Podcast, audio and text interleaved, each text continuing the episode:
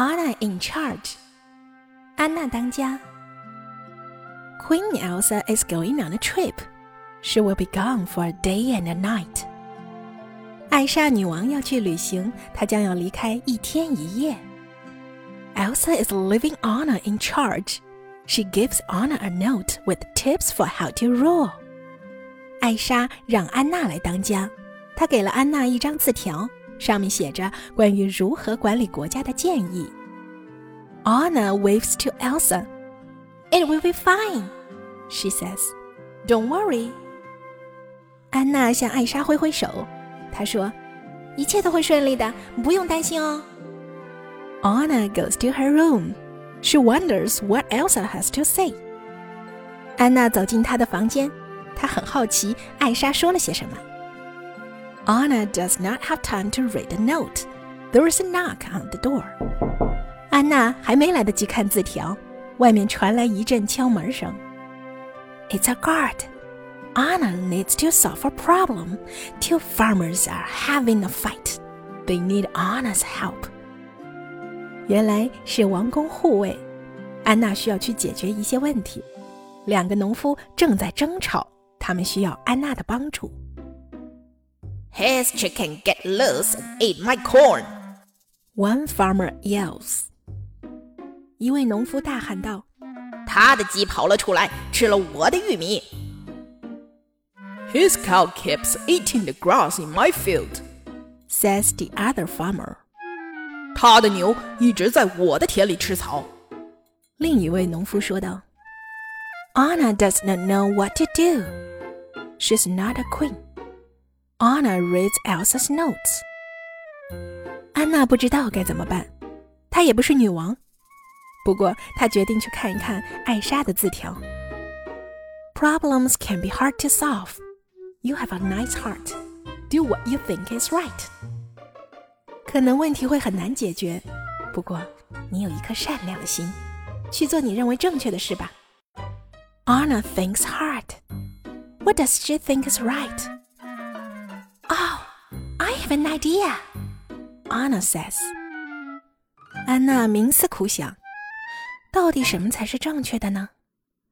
哦，我有主意了。安娜说：“The chicken can eat the corn, the cow can eat the grass. You both share the milk and the eggs.” 鸡可以吃玉米，牛也可以吃草。你们两个呀，就平分牛奶和鸡蛋吧。The farmers agree. Anna smiles. She solved the problem. Elsa would be proud. 农夫们都同意了，安娜笑了。她解决了这个难题，艾莎肯定会感到自豪的。Olena comes in. There is a boat race starting. One team does not have enough people. 奥雷娜走进来，一场划船比赛即将开始，可是有一个船队人手不够。Anna reads more of Elsa's note. I hope you are not bored. Do not be afraid to mix it up. 安娜又看了看艾莎字条上的话。但愿你不会觉得无聊，不要害怕，大显身手吧。Anna thinks hard. She has an idea. She will help the team. 安娜认真思考了一会儿，她有了一个主意，她要亲自帮助这个团队。Anna goes to the water. She greets her new team.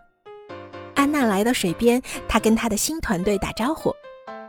Anna rows hard. Her team comes in second place. 安娜卖力的划船，她的团队得了第二名。Next, Anna visits a group of children. She's nervous. 接下来，安娜去看望一群孩子，可她有点紧张。Anna reads more of Elsa's note. You have a great big heart. Use it to have fun. 安娜继续读艾莎的字条。你有一个广阔的胸怀，用它来开心的玩吧。Anna thinks of how she and Elsa used to play. 安娜想起了她和艾莎小时候是怎么一块玩的。Elsa is right. Anna does know how to have fun. 艾莎说的太对了，安娜的确知道怎样玩的开心。The rest of Anna's day flies by. There are tubes to inspect. inspect。安娜这一天的剩余时间很快就过去了，她还要去检阅军队。There are races to watch. There are guests to greet. 还要看比赛，还要迎接宾客。By the end of the day, Anna is very tired. Elsa's note has one more tip. 这一天结束了，安娜实在是太辛苦了。而艾莎的字条上还有一条提示：After a busy day, it's nice to see the stars. The best view is from the roof. 结束一天的忙碌后，去仰望一下星空吧。最美的风景要在屋顶上看。Anna goes to the roof. Elsa has left her picnic dinner and a note. Good job today. You can step in for me anytime. 安娜来到屋顶，艾莎已经在那儿给她留了户外晚餐和一张字条。今天你做的太棒了，你已经可以随时替代我了。Anna gasps. She would not like to be in charge every day. Anna keeps reading. But don't worry, I will be back tomorrow. Anna is glad.